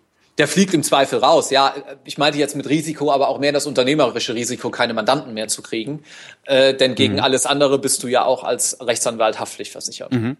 Also wenn du irgendwie in einem Fall was übersiehst oder so und du hast lediglich ja mal geschludert, was natürlich nicht passieren sollte, aber was menschlich ist, dann zahlt letztlich deine Haftpflichtversicherung. Da sind die Kanzleien alle versichert. Ist aber der Feldwald- und Wiesenanwalt auch. Also Ist es teuer, so eine Haftpflichtversicherung für Anwälte? Keine Ahnung, um ehrlich Okay. zu sein, weil ich so weit noch nicht bin. Ja, Ähm, können ich wir habe ja, Können wir noch ja mal noch reden keinen. dann, genau. Ja, genau. Hast du als wissenschaftlicher Mitarbeiter denn dann eigentlich auch nochmal Mitarbeiter? Also hast du dann den, ist unter dir dann der Praktikant, den du durch die Gegend schickst? äh, nee, der Praktikant wird genauso wie wir durch die Gegend geschickt. Das ist kein großer Unterschied, denn ja, letztlich muss man dann da eigentlich keine Hierarchie mehr aufbauen. Das, das lohnt nicht mehr. Ja. Vielleicht sei noch was zur Bezahlung von Anwälten im Generellen mal so gesagt. Denn das ist ja was, wo sich Leute immer sehr gerne drüber aufregen. Sowohl privat als auch vielleicht in Unternehmen und so. Und da würde ich ganz gerne noch ein bisschen Licht ins Dunkel bringen. Du willst, äh, du willst jetzt vorab rechtfertigen, warum du demnächst dich dumm und dämlich verdienst, ne? Auf unsere Kosten. Die da oben. Weiß, nee, weiß ich nicht. Ähm, aber man vielleicht sollte man, ich glaube, da wird sich auch viel tun. Ich glaube, da tut sich auch schon viel, äh, denn die, der Beruf des Rechtsanwalts, der unterliegt ja auch diesen ganzen technischen Neuerungen. Ja? Und während es früher vielleicht noch Sinn machte, dass du alles auswendig lernen musstest, weil du irgendwie Rechtsanwalt in einem kleinen Dorf warst und es keine Bibliothek in der Nähe gab, googelst du das heute oder suchst in juristischen Datenbanken. Und so Aufgaben können eben auch automatisiert werden. Es gibt bestimmt irgendwann, es gibt das eigentlich auch schon. Es gibt von der äh, Harvard University ein Programm. Also das ist nur Forschung. Das haben die irgendwann mal einfach so ausprobiert, ob das geht. Was die gefüttert haben mit den ganzen Supreme Court Entscheidungen in den USA. Ja. Und da funktioniert das ja sehr gut, weil die haben ja Fallrecht. Die entscheiden ja ganz viel nur auf Grundlage von Präzedenzfällen. Anders als bei uns. Und dann hat der Computer vorhergesagt, mit welcher Wahrscheinlichkeit der aktuelle Fall wie entschieden wird. Ui. Und dann haben sie Rechtsanwälte gefragt, was sie glauben, wie das entschieden wird. Und der Computer war 5% besser, was die Trefferquote anging. Kann man, äh, ähm, mal davon abgesehen, dass das natürlich erstmal nur eine Spielerei ist, aber äh, du könntest jetzt rein theoretisch für, ich sag mal, einfache Fälle Juraautomaten aufstellen, oder? Vielleicht würde das gehen. Also ja. Gerichtsautomaten. ja, du müsstest immer noch einen Richter haben, der entscheidet. Aber der Richter entscheidet ja, wenn 100 gleiche Fälle kommen, im Optimalfall auch 100 Mal dasselbe. Und wenn du das mit einem Automaten vorhersagen kannst oder mit irgendeinem Tool, was alte Urteile analysiert oder ähnliches, dann ist der Rechtsanwalt erstmal arbeitslos. Ja? Es gibt einen Professor aus, den, aus England, ich glaube, der kommt aus Oxford, Richard Süßkind heißt der, der forscht in diesem Feld sehr, sehr viel. Und der ist eigentlich ein ziemlich cooler Typ. Der hat ganz viele Bücher geschrieben zur wandelnden, zur wandelnden Arbeit des Rechtsanwalts und wie die sich ändern wird und wo Arbeit wegfallen wird und wo vielleicht neue Möglichkeiten entstehen. Und sein aktuelles Buch fängt mit dem Satz an, ja, hi, ähm, ich habe natürlich auch keine Ahnung, ob das hier alles so kommen wird. Wenn ihr aber mal die Sachen von mir vor zehn Jahren liest, damn was I right, schreibt er da so. Ja? Und der ist eigentlich ein ziemlich cooler Typ, weil der, der hatte einfach recht vor zehn Jahren und vielleicht hat er auch dieses Mal recht. Und der sagt eben genau das. Der sagt, dass Technologie und Anwaltswesen immer mehr verschmelzen wird und dadurch so einfache Tätigkeiten wegfallen und nur noch hochspezialisierte Anwälte bestehen bleiben. Aber was sind die einfachen Dinge, die wegfallen? Fußnoten korrigieren zum Beispiel. Okay. Ja, das ist, das ist ich dachte, die einfachen Dinge in der Rechtsprechung, also äh, ja, ne, dass du dann tatsächlich irgendwann ein, eine Art Gerichtsautomat da stehen hast, weil sowieso immer dasselbe Urteil bei rumkommt.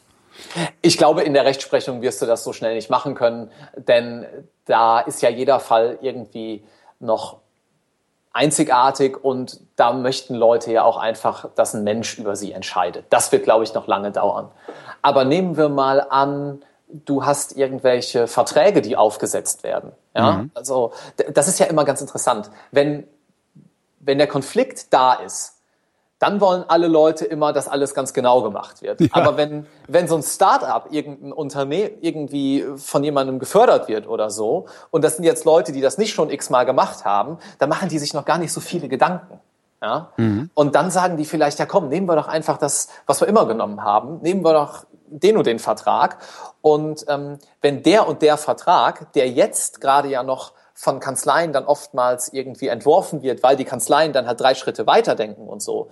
Wenn der aber auch mit Computertechnik und den Erfahrungswerten, die man hat, auch einfach so aus der Schublade gezogen werden kann, mhm. dann ist der Anwalt wieder arbeitslos. Ja. ja. Gibt es eigentlich arbeitslose Anwälte? Ja, es gibt dieses. Also gut, es sind halt alles Freiberufler, von daher äh, werden sie sich nicht arbeitslos melden. Ne? Aber genau, ist schwer, ist schwer zu sagen. Ganz viele Leute sagen immer, mit einer 4 im Examen wirst du Taxifahrer. Mhm. Ist, glaube ich, Unsinn. Momentan ist meine Einschätzung, dass man eigentlich was findet, wenn man fertig wird mit dem Studium. Ich kenne jetzt niemanden, der so absolut partout gar nichts findet viele, klar, nach dem ersten Examen retten sich manche vielleicht noch ins Referendariat, denn da wirst du ja angenommen, unabhängig von deiner Note. Du musst halt nur bestanden haben. Ja. Und was dann danach ist, ist die Frage. Aber ich glaube, das ist, das sieht ganz gut aus. So generell gesprochen jetzt. Zurückkommt aber nochmal auf die Bezahlung von Rechtsanwälten. Mhm. Es gibt tatsächlich Rechtsanwälte, die verdienen 600, 700 Euro die Stunde. Das ist so. Was muss man tun, um so viel zu verdienen pro Stunde? Ein absoluter Experte sein, wo es vielleicht auf der ganzen Welt nur eine zweistellige Summe von gibt. Ja. ja. Wenn du als deutsches Unternehmen in China Fuß fassen möchtest oder als chinesisches Unternehmen in Deutschland und du musst was wissen über chinesisches Kartellrecht und europäisches Kartellrecht und musst irgendwie Leute finden, die Deutsch Englisch, äh, Chinesisch können in mindestens einer der beiden Rechtsordnungen logischerweise studiert haben und im Optimalfall in der anderen mal fünf Jahre gearbeitet. Ja. Damit die auch da, noch die Kultur und da die Rechtsordnung ein bisschen. Da wird kennen. die Luft dünn, ja. Dann wird die Luft ganz dünn. Ja. ja. Und dementsprechend weiß ich jetzt nicht von einem moralischen Standpunkt, ob das wirklich gerechtfertigt ist. Aber das ist halt letztlich irgendwie Angebot und Nachfrage und die Leute fordern die Summen und die werden die dann auch in den meisten Fällen, wenn das so hoch spezialisiert ist, einfach bekommen. Mhm. Dann Und ja auch zu Recht. Hm. Eigentlich dann ja. auch zu Recht. Genau, weil das sind dann auch Leute, die irgendwie an den tollsten Unis studiert haben. Na, es ist äh, vor allen Dingen, es ist vor allen Dingen, wir haben uns dazu entschieden, Marktwirtschaft zu machen und wenn das Angebot knapp ist, äh, also ne, wenn die Nachfrage größer ist als das Angebot, wird das Produkt teurer. Genau, so ist also, es einfach. Ganz ja. einfach. Ja. Richtig. Und dann geht's runter, ne? das ist dann auch ganz normal Marktwirtschaft. Dann gibt's diejenigen, die nehmen ein bisschen weniger und äh, so weiter und so fort. Und letztlich gibt's dann aber ja auch eine rechtliche Gebührenordnung für Rechtsanwälte. Die kennt mhm. man ja. Ne? Und das heißt jetzt mittlerweile Rechtsanwaltsvergütungsgesetz. aber diese, diese Gebührenordnung, die greift dann nicht mehr, äh, wenn es darum geht, irgendwie, dass ein chinesisches Unternehmen in Deutschland Fuß fassen will. Richtig, genau. Das sind dann alles individual äh, ausgehandelte okay. Stundensätze mhm. und die werden dann eben auch pro Stunde abgerechnet, diese Sachen. Denn diese Gebührenordnung, die rechnet pro Schriftsatz oder pro Fall ab. Ja, ja. also ein bisschen wie beim Arzt. Genau, richtig. Da kommst du, kommst du hin und sagst ja einmal allgemein bitte, sind dann irgendwie 17,30 Euro und wenn dann zu allgemein noch ein Rezept kommt, wird's ein bisschen mehr. Ja. Und ähm, so ist das bei den Juristen eigentlich auch. Die kriegen dann eine Gebühr, wenn die nach Gebührenordnung abrechnen oder Rechtsanwaltsvergütungsgesetz, wie es halt mittlerweile heißt. Und da ist dann vorgesehen, ja, du kriegst eine halbe Gebühr da und dafür, du kriegst eine Gebühr da und dafür und so weiter und so weiter. Und das führt, also privatrechtlich, du musst dir da keine Gedanken machen ähm, in dem Bereich. Wenn du zum Anwalt gehst, der rechnet ja immer nach dieser Gebührenordnung ab. Es sei denn, du bist irgendwie äh, Uli Hoeneß und brauchst einen totalen Steuerspezialisten, wie ich gerade wieder gelesen habe. Beziehungsweise einen Strafrechtler braucht der ja in dem Fall. Dann wird er individualvertraglich was vereinbaren. Aber du, wenn du zum Anwalt gehst, ja nicht. Nee, ja. ja. Ähm, du zahlst dann einfach die normalen Stundensätze. Aber wenn du in Gefilde kommst, nehmen wir mal an, du hast irgendwie ein kleines Unternehmen. Mhm. Ja. Und du kommst gerade so an die Schwelle, wo du sagst, ja, das hier kann doch ein Anwalt einfach so machen. Ähm, oder will ich vielleicht lieber jemanden haben, den ich nach Stundensätzen bezahle, weil der kann dann ja faktisch mehr Zeit rein investieren. Ja. Dazu führt das ja, weil der, der nach Gebührenordnung abrechnet, der weiß ganz genau, okay, ich kriege hier so und so viel für, ich habe die und die laufenden Kosten, ich kann jetzt auf den Fall 45 Minuten investieren, danach ist es für mich nicht mehr wirtschaftlich. Genau, dann muss es mindestens spannend sein, damit du überhaupt noch ein Interesse daran hast, es sauber durchzuführen. Genau, und das kannst du auch nicht allzu oft machen, weil dann bleibt am Ende des Monats einfach zu wenig Knete bei dir hängen. Du musst ja irgendwo von leben. Ja. Ja. Und da muss, da muss man dann eben schauen, ob man auf Stundensätze umsteigt oder weiter das andere, die andere Vergütung beibehält. Ja. Aber das ist ganz normale Marktwirtschaft. Und äh, natürlich ist es auch so, dass das auch mal richtig gut investiert sein kann, die Kohle in den Anwalt. Ich habe das jetzt im privaten Bereich wieder erlebt. Ja, wenn dann, wenn es zu einem Gerichtsverfahren kommt, dann sind die Kosten relativ schnell recht hoch, weil du ja privat auch meistens jetzt nicht die Riesenstreitwerte hast, ja, bei so Autounfällen und all so Zeug. Und wenn dann da ein Anwalt irgendwie 1000 Euro haben will, dann haut das natürlich ganz schön rein. Ja. Ja. Wenn du aber vielleicht vorher mal dich beim Anwalt hättest beraten lassen, dann hättest du dir ja vielleicht den ganzen Konflikt schon umgehen können, indem du einen besseren Vertragsentwurf genutzt hättest oder so. Ja. Dann musst du halt vorher vielleicht einmal, weiß ich nicht, 500 für ein paar Stunden auf den Tisch legen, umgehst aber den Konflikt und der wird letztlich ja eigentlich viel, viel teurer. Und deswegen sollte man sich vielleicht öfters mal überlegen, die Rechtsanwälte früher einzuschalten und nicht erst, wenn das Kind in den Brunnen gefallen ist, weil eigentlich wird's dann teurer. Naja, aber es ist. Woher, woher weiß ich, dass das Kind in den Brunnen fallen wird? Genau, das Also, ist eben das- Gambling. Das ist Ja. halt so ein bisschen das Problem. Du kannst natürlich, kannst du für jeden Mietvertrag zum Anwalt gehen, aber der wird dir dafür auch ordentlich Kohle abknöpfen jedes Mal. Ja, Ne? ja, ja natürlich. Ähm, ja, das, das, musst du, das musst du wissen vorher. So, was ist dir da Sicherheit wert? Und es kann ja immer noch schiefgehen. So ist es Mhm. Das ja nicht. ist, das ist dann das nächste Problem. Ja? Nur dann gewinnst du vielleicht, weil du einen besseren Vertrag hattest. Ja, oder aber ich kann dem Anwalt den Arsch aufreißen, weil ich sage, hier Junge, du hast gesagt, das geht so. Geht aber Genau, nicht. genau, richtig. Und so ist es ja auch äh, übrigens ganz oft, wenn Anwälte eingeschaltet werden, dass man einfach eine zusätzliche Person braucht, auf die man die Haftung ein bisschen schieben kann. Ah, Ja? Also gerade bei Unternehmen jetzt wieder. Ähm, dass sie einfach mal sagen, ja gut, wir, wir lassen das irgendwie den externen Anwalt machen, nicht die interne Rechtsabteilung. Und können dann nachher sagen, ja gut, guck mal Leute, das und das hier hat aber doch der Anwalt im Schriftsatz von der und da geschrieben. Danach haben wir gehandelt. Wir haben also alles richtig gemacht. also ein, ein internes Cover Your Ass äh, über Bande Kanzlei, ja. Richtig. Ich glaube, das ist äh, wie bei Unternehmensberatern, äh, die dann irgendwie und die Unternehmen gehen und sagen, ja, ihr macht das jetzt so, so und so und so. Der Chef hatte lange schon den Plan und Genau. sagt dann, ja, aber die Unternehmensberater haben uns gesagt, das hier ist das Beste. Ja klar, ich meine, die, die Unternehmensberater kriegen ja so viel, kriegen das Geld nicht für ihre Expertise, die sie überhaupt nicht haben. Woher denn auch? Ja? Weil das, die kennen das Unternehmen nicht, sondern die kriegen das Geld dafür, dass sie den Sündenbock spielen. Ja, richtig. Also das das, ist- ja. das ist eigentlich Barney Stinson, äh, der ja bei How I Met Your Mother auch genau die Rolle hat, letztlich. So, gut, so genau habe ich How I Met Your Mother nie gesehen. Also, aber ja. Ja, aber so ist es. Ja, Okay. ja genau. Ähm, das ist eigentlich so gerade das, was ich so Erzählen wollte. Das Erzählen heißt, ich kann mir die Frage, haben, haben wir was vergessen? Die Frage kann ich mir fast sparen, denn eine Frage habe ich tatsächlich noch. Die hab Ich habe mir, danach auch noch eine Sache, aber ah, ja. verdammt. Dann fang du an, weil dann behalte ich meine Frage als Ausstiegsfrage. Okay. Ähm, ich würde ganz gerne noch über die politische Wahrnehmung oder die, die journalistische Wahrnehmung eigentlich von Urteilen mal kurz noch sprechen mit dir. Ja. Denn da läuft meiner Meinung nach auch, also es ist ja immer so ein bisschen so, ne? Wenn du in, wenn du in einem Bereich ein bisschen mehr Einblick hast als so der Durchschnitt. Stellst du fest, wie schlecht informiert die Journalisten sind, beziehungsweise wie schlecht sie dich informieren. Ja. Exakt. Ja. Richtig, ja. Und ähm, das ist ziemlich schade, gerade wieder im Strafrecht. Na, vor allen Dingen finde ich, was, was ich da ja immer so problematisch finde, ist äh, die Art und Weise, wie Journalisten gerne mal Urteile anzweifeln. Mhm, genau, ja. So als als äh, äh, als als gäbe es irgendwie ein außerhalb der Gerichtsbarkeit stehendes, weiß ich nicht, als gäbe es einen Referenzwert, den der doofe Richter nicht erreicht hat. Ganz Ja. gerne genommen bei solchen bei solchen emotional sehr aufgeladenen Geschichten wie was weiß ich Kindesmissbrauch oder so. Ja, ja, das geht ja gerade rauf und runter, ja. Ja, und um, um bei dem Beispiel vielleicht kurz zu bleiben, äh, also Herr Ed, Ed Hardy da, ähm, Edati hieß er. Edati, ja. äh, Edati hat ja auch gesagt, Ed Hardy wäre aber auch richtig schön gewesen. Ed Hardy, das stimmt, Ed Hardy. Gibt es Ed Hardy überhaupt oder ist das nur ein Markenname? Ist nur eine Marke, ne? Ähm, Ich glaube, es ist eine Marke, ja. ja.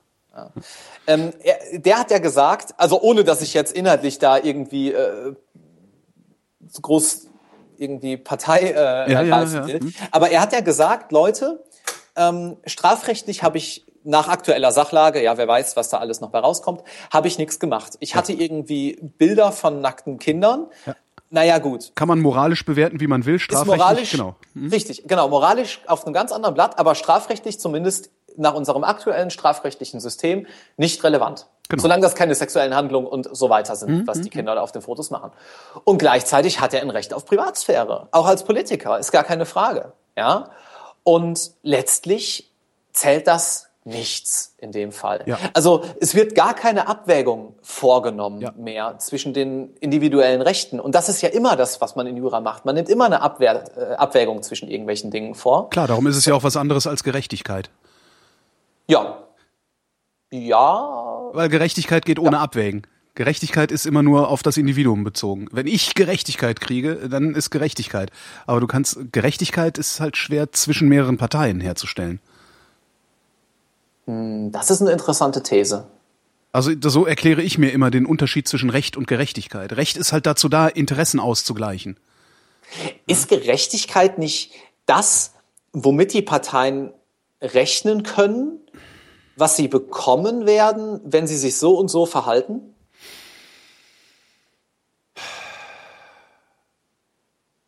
Weißt du, wenn du, wenn du sagst, ähm, du gehst jetzt gleich bei Rot über die Ampel Ja. und da steht ein Polizist neben dir, dann ist es ja gerecht eigentlich, dass du 10 Euro zahlst. Nein, ist es nicht. Es ist, Ist es nicht? Es ist, nee, es ist, Das ich, ist ich bezahle Recht? diese 10 Euro, das genau, das ist rechtens, aber nicht gerecht.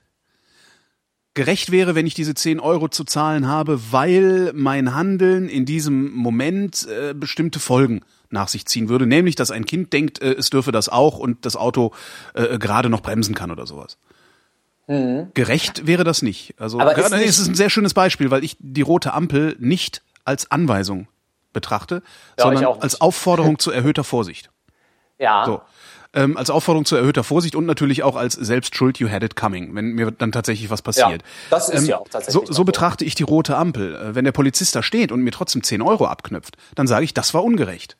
Aber ist nicht Es war rechtens, aber ich fand es nicht gerecht. ist denn nicht die, die, ähm, die Idee, die Wertvorstellung hinter der Norm, dass jederzeit da ein Kind stehen könnte? Und dann haben wir haben ja dann wiederum Das ist die Wertvorstellung hinter der Norm. genau und dann haben wir wiederum das Problem, dass alle Leute vor dem Gesetz gleich sein müssen. Das heißt, Ja. jeder, der gegen die Norm verstößt, muss halt auch zahlen, unabhängig davon, ob da jetzt ein Kind stand oder Absolut. Aber wie gesagt, das ist rechtens, dass der mir das Geld abnimmt. Ich werde mich nicht darüber beschweren, dass er mir das Geld abnimmt, ja, weil Mhm. ich kenne das Recht und ich habe mich rechtswidrig verhalten. Und wenn Ich- aber- da noch aber- fünf Leute herlaufen und davon muss, muss keiner zahlen und der Polizist hat das auch gesehen, ist das dann ist das nicht ungerecht? Das ist dann ungerecht. Aber ich finde es in dem Fall schon ungerecht, also, ne, also im Sinne von Gerechtigkeit ungerecht, äh, dass er mir überhaupt Geld abnimmt, weil ist ja nichts passiert. Weil ich bin ja groß genug. Also da, da, da habe ich so eine komische Trennung zwischen Recht und Gerechtigkeit bei mir. Ja. Und wenn du, wenn du äh, dir Verfahren anguckst und Urteile anguckst und dann hinterher mit den Beteiligten spricht, sprichst, es ist ja nie einer zufrieden. Das also es passiert ja sehr selten, dass aus dem Gerichtssaal äh, die eine Partei rauskommt und sagt, ja, alles, wie ich es mir gewünscht habe, und die andere sagt, ach, so ein Mist. Sondern es, ja. du hast immer beide Parteien, die irgendwie versuchen, sich das noch schön zu reden, dass es doch nicht hundertprozentig so gelaufen ist, wie sie es hätten haben wollen. Und wenn es gerecht zugehen würde, also wie gesagt, die Gerechtigkeit, ich sehe Gerechtigkeit wirklich immer nur als Individualbetrachtung. Und Gerechtigkeit wäre dann für jede der Parteien, dass sie rauskommt und sagt, zu 100 Prozent habe ich das gekriegt, was ich haben wollte. Mhm. Das ist ein interessantes Phänomen, weil da sind wir eigentlich wieder relativ am Anfang unserer Unterhaltung bei diesen alternativen Streitbeilegungsmethoden. Ja. Und da ist ja der, der Grundgedanke, dass eben nicht jemand anderes über dich urteilt, also beim Schiedsrecht jetzt schon, aber nehmen wir mal Mediation. Ja. ja. Bei Mediation hast du jemanden, der eigentlich moderiert zwischen den beiden Parteien mhm. und eine finale Entscheidung des Problems kriegst du nur, wenn beide Parteien zustimmen. Und da sind beide dann immer hundertprozentig zufrieden. Ja. Sind sie das, das tatsächlich? Das sind sie eigentlich wirklich, ja. ja. Weil sonst würden sie es nicht machen. Dann würden sie zumindest sagen, gut, dann gehen wir zum Gericht. Sind sie überwiegend zufrieden, ja. Genau, die werden wahrscheinlich ihre Ansprüche während der Verhandlungen ein bisschen runtergeschraubt haben, mhm. weil wenn die beide gar nicht nachgeben würden, dann kommst du ja meistens nicht zu einer, zu einer Einigung. Jo. Ähm, aber das ist ein interessanter Punkt, ähm, weil eben dann andere Leute, wenn andere Leute über dich entscheiden, dann hast du eigentlich nie das Gefühl, es dass es jetzt gerecht war. Gerecht war, genau. Ja, das stimmt. Zurück zur Presse, zurück zum, zum journalistischen Umgang mit äh, juristischen Themen. Mhm. Du sagtest, ähm, was, was ja auch mein Problem ist, äh, sobald man ein bisschen Einblick in irgendein Metier hat, ähm, stellt man fest, dass die Presse eigentlich die Menschen schlecht informiert. Ja, ja. das ist eigentlich wirklich so. Ähm, vor allem, weil diese Abwägung oft gar nicht st äh, stattfindet. Es wird immer Moral mit äh, Moral mit, mit, Gesetz verglichen. Mit Gesetz. Nee, nicht verglichen, sondern gleich, gleich Gesetz, ja, verwechselt. Hm? Okay. Ja, genau. Dass man irgendwie sagt, ja, das kann doch nicht sein. Ja? Das ist auch ein Lieblingsargument von Politikern, die im Übrigen, äh, die argumentieren halt auch oft, äh, indem sie sagen, es kann nicht sein, dass. Ja, Alternativlosigkeit, ne? Ja, Kennen zum Beispiel, ja, ja sowas. Ja, ja. Ne? Oder, genau. oder wenn's, wenn, wenn Sie äh, irgendwie ein Gesetz geändert sehen wollen, argumentieren Sie halt mit, es kann nicht sein das. Und es kann nicht sein heißt eigentlich nichts anderes als, mir passt es nicht. Ja, genau. Und es ist gerade nicht so, weil es, also, genau. ja, richtig.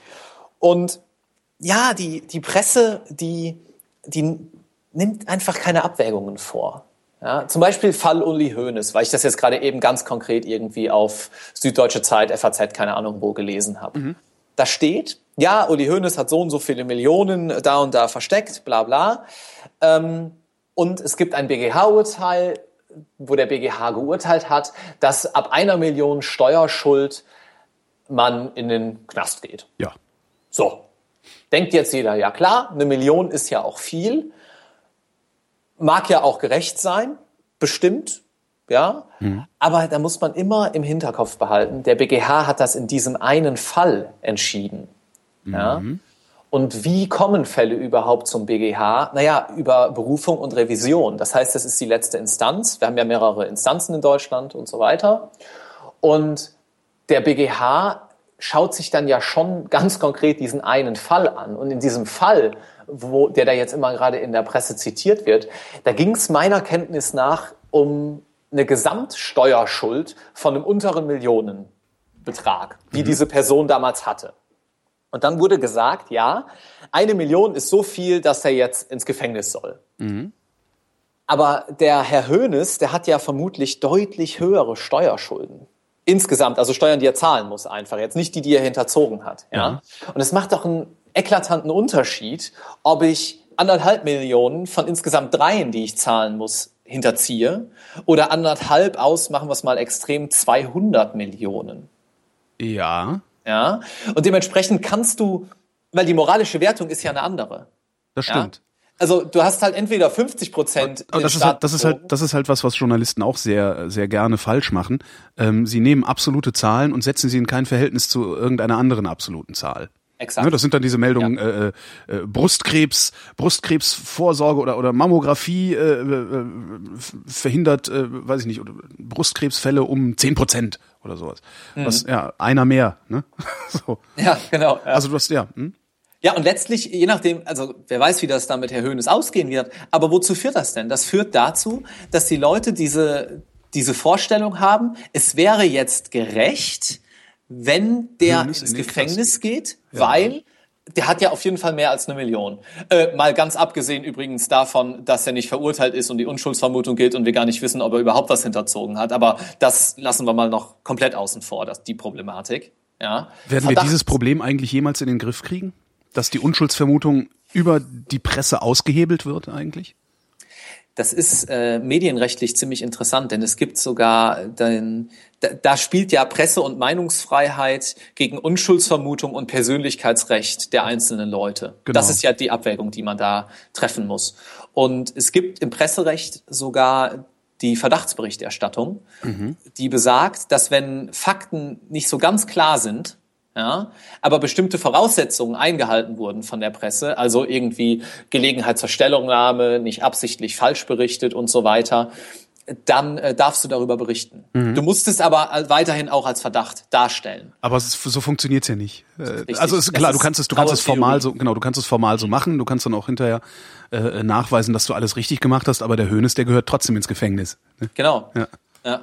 Und wenn der jetzt, nehmen wir mal an, der hätte insgesamt 200 Millionen äh, Steuerschuld gehabt und er hat davon jetzt eine hinterzogen und dann wird der Richter irgendwie sagen, ja, war ein großer Betrag, ist schlecht, aber insgesamt zur Gesamtschuld irgendwie dann doch eher gering und er kriegt halt keinen Knast. Sondern halt nur Letztlich. fünf Millionen Strafe draufgedrückt oder so. was auch immer, Ja. genau, dann wird die Bevölkerung doch sagen, boah, das war ungerecht, weil sich durch die Presse Mhm. schon dieses Normativ gebildet hat, eine Million Gefängnis, unter einer Million kein Gefängnis. Mhm. Und das ist ganz problematisch. Das ist ganz, ganz problematisch, dass ähm, irgendwie von ein oder zwei Urteilen so, so hoch skaliert wird sozusagen. Kann das, so, kann das daran liegen, dass wir die ganze Zeit nur mit amerikanischen Fernsehserien konfrontiert sind, in denen eben solche Präzedenzfälle tatsächlich Rechtscharakter haben? Oder Ja, Gesetzescharakter haben? das, das, kann, das kann wirklich eine große Rolle spielen. Ja. Weil viele verstehen das, schon. ja auch gar nicht, dass, dass es da einen Unterschied gibt. Also das, das, ja. Und es ist auch einfach unglaublich komplex letztlich, ja, so, so einen Fall zu entscheiden. Also es ist ganz, ganz schwierig in wenigen Sätzen, das merke ich ja auch gerade, wenn wir miteinander sprechen, irgendwie nicht in Fachtermini abzudriften und so weiter und das aufzubereiten, das ist eine journalistische Meisterleistung. Ja, eigentlich. das ist richtig viel Arbeit. Und was der Journalist ja eigentlich macht, ist, das ist das, was ich mache, wenn ich sage, na, und der Hönes gehört trotzdem in den Knast, das ist eine Zuspitzung. Ne? Ja. Das heißt, du musst halt immer abwägen zwischen der Zuspitzung und der äh, sauberen Aufbereitung. Und äh, allzu oft wählt, wählen die Journalisten halt die Zuspitzung, weil die schneller geht und sich besser verkauft. Exakt. Und die Frage ist ja auch wieder, was deine Leser eigentlich wollen. Ja. Das kommt noch dazu, genau. Ja. If, if it bleeds, it leads, sagt man. Wenn es Ja. blutet, wird's eine Schlagzeile. Ja, das, das, das stimmt. Ja, ja und das ist, das ist problematisch. Ähm, Gibt es, denn, gibt es denn irgendwie Publikationen, die das dann zu korrigieren versuchen? Also das wäre ja auch mal eigentlich eine interessante journalistische Aufgabe oder eine interessante Publikationsform, dass man sagt, okay, wir gucken halt jede, jeden Monat oder jede Woche, äh, was die Boulevardmedien, Spiegel, äh, Bildzeitung und so weiter, ähm, was die im Grunde wieder versaut haben und versuchen dann wenigstens dass ein, ein Korrektiv oder eine Korrektur publiziert Mhm. ist, in die äh, man reingucken kann. Das ist eine ganz tolle Idee. Das ist ja ein bisschen so wie der Topf voll Gold für, für Jura. Kennst du Topf voll Gold? Ja, fürs Fernsehen, ja. Für, ne, Ja, äh, ja. nee, für, für äh, Bulle- hier so? Klatsch, äh, Regenbogen, Presse- Regenbogenpresse, genau, ja. Genau. Das ist eine tolle Idee, Holgi. Das ist, äh, das ist gut. Das könnte man eigentlich mal andenken. Das ist halt auch was, was eine Universität super machen könnte und Studenten würden das, weißt du, du kannst halt aus jedem Jahrgang neue Studenten da reintun, kannst sagen, hier, mach doch mal damit. Und du hast eine, eine ganz tolle praktische Anknüpfung Genau. äh, für die Studenten auch, die ja würden das richtig verstehen, ja. Ja. Ja, das sollte man mal drüber nachdenken. So, äh, so Jura erklären äh, gibt's ja gerade im Netz ganz, ganz viel. Also Ja. die ganzen Blogs, die es so gibt, ja, auch mit der ganzen äh, Snowden-Sache jetzt und äh, so weiter. Das gibt's ja oft irgendwie Law-Blogs, äh, die dann so bestimmte eine Thematiken begleitende, begleitende juristische Korrekturberichterstattung, das äh, stelle ich mir Mhm. sehr interessant vor. Ja, so mit der Schnittstelle Medien dann. Ja, ja. Ja, Das genau. wäre, das wäre, das wäre toll. Ja, mit der Schnittstelle Öffentlichkeit. Ja, sind ja, ja Medien, ja. Ja. Hm. Schön. Ne? Ne? Dann, kommt jetzt meine äh, Ausstiegsfrage. Ja. Du hast ganz am Anfang gesagt, als ich sagte, ach, dann gehe ich noch Jura studieren, hast du gesagt, mach's nicht. Warum Ja, nicht? ich wusste, dass du das nochmal aufgreifen wirst. ähm, das dauert jetzt aber noch ein bisschen länger. Macht doch nichts. Also mir nicht. Die anderen können ja schon mal abschalten. Das ist jetzt hier wie bei Peter lustig. So abschalten. Jetzt kommt nichts Interessantes mehr. Ich glaube, dass viele Leute das unterschätzen. Und ich habe es eigentlich auch unterschätzt, was das bedeutet, das zu machen. Ähm, ich war in der Schule immer so, ja, lief alles ganz gut und musste nie so richtig was machen, weißt du? Dreier-Abi? Nee, deutlich besser. Okay. Aber äh, es lief halt irgendwie einfach. Und ähm, Bei mir auch und ich habe ein Dreier-Abi, darum habe ich gefragt. Ah, okay. äh, und dann heißt es ja immer so, dass man in Jura und Medizin so unfassbar viel lernen muss. Ja. Und mich hat es letztlich frustriert, dass es so war, weil ich einfach dieser ganzen Technologiesache sehr, sehr offen entgegenstehe, sag ich mal. Und mir denke, Leute, das hier kann ich in einer Minute googeln. Ja. Ja? Ähm, und das, das sich da durchzubeißen, mir kam das so sinnlos vor, dieses Auswendiglernen. Heute, ich fand, ich fand einfach immer, dass das für heute, für die heutige Zeit einfach nicht mehr standesgemäß war. Bist du Und- immer noch dieser Meinung? Ich bin immer noch der Meinung. Ich bin absolut der Meinung, dass das alles reformiert gehört und man nur noch Open Book Exams machen sollte, denn dann kann man wirklich zeigen, dass man was kann. Ähm, weil Wissen geheim halten sozusagen, das ist ja irgendwie von vorgestern. Das funktioniert ja auch heute schon nicht mehr, siehe NSA. Ne? Aber nein, Quatsch. Also Wissen geheim halten irgendwie, das ist nicht zeitgemäß. Es gibt Datenbanken für alles. Alle Anwaltskanzleien, alle Richter, alle Juristen arbeiten mit Datenbanken, die halt zugänglich sind und alle haben den gleichen Grundstock. Und der tolle Jurist, der zeichnet sich meiner Meinung nach daraus aus, da durchaus, dass er aus diesem, aus diesem Grundwissen oder aus diesem Gesamtwissen eine tolle Argumentation baut. Also die Verknüpfungsleistung ist eigentlich die Leistung und nicht Natürlich. mehr das Nachschlagen selbst. Ja, Ja, natürlich. Die Transferleistung auf deinen Transferleistung, konkreten das war's, Fall. Genau. Ja? Du, du musst den konkreten Fall unter die bestehenden Normen, unter die bestehende Rechtsprechung, die es bislang gibt, ordentlich subsumieren, einordnen und dann einem gerechten oder vielleicht auch nur rechten, je nachdem, wie man jetzt diese Unterscheidung wieder vornimmt, Ergebnis zuführen. Und das ist die wirkliche juristische Arbeit. Zu wissen, dass dann und dann das und das mal so entschieden wurde, ist irgendwie ganz nett, ähm, gerade wenn man am Stammtisch irgendwie unterwegs ist. Aber das braucht man heute eigentlich nicht mehr. Dafür gibt's doch das Internet. Du rätst mir also davon ab, äh, Jura zu studieren, weil es mich frustrieren würde, denn auch ich ähm, bin der Meinung, dass man Dinge nachschlagen kann. Ja, so hätte ich dich jetzt auch eingeschätzt. Ja, und, Ja, ähm, sicher. Das ist, ähm, ja, ich finde auch, also das ist zwar eine tolle Sache, wenn man viel im Kopf hat, viele Dinge weiß ähm, und entsprechend Transferleistung aus dem Stand hinbekommt. Also das macht halt auch Spaß. Mhm. Ja, natürlich, Ganz einfach, es macht halt Ja, Spaß, sich ein Urteil bilden zu können äh, über was auch immer, äh, auf, aufgrund eines, eines ja, Wissensschatzes, den man sich angeeignet hat.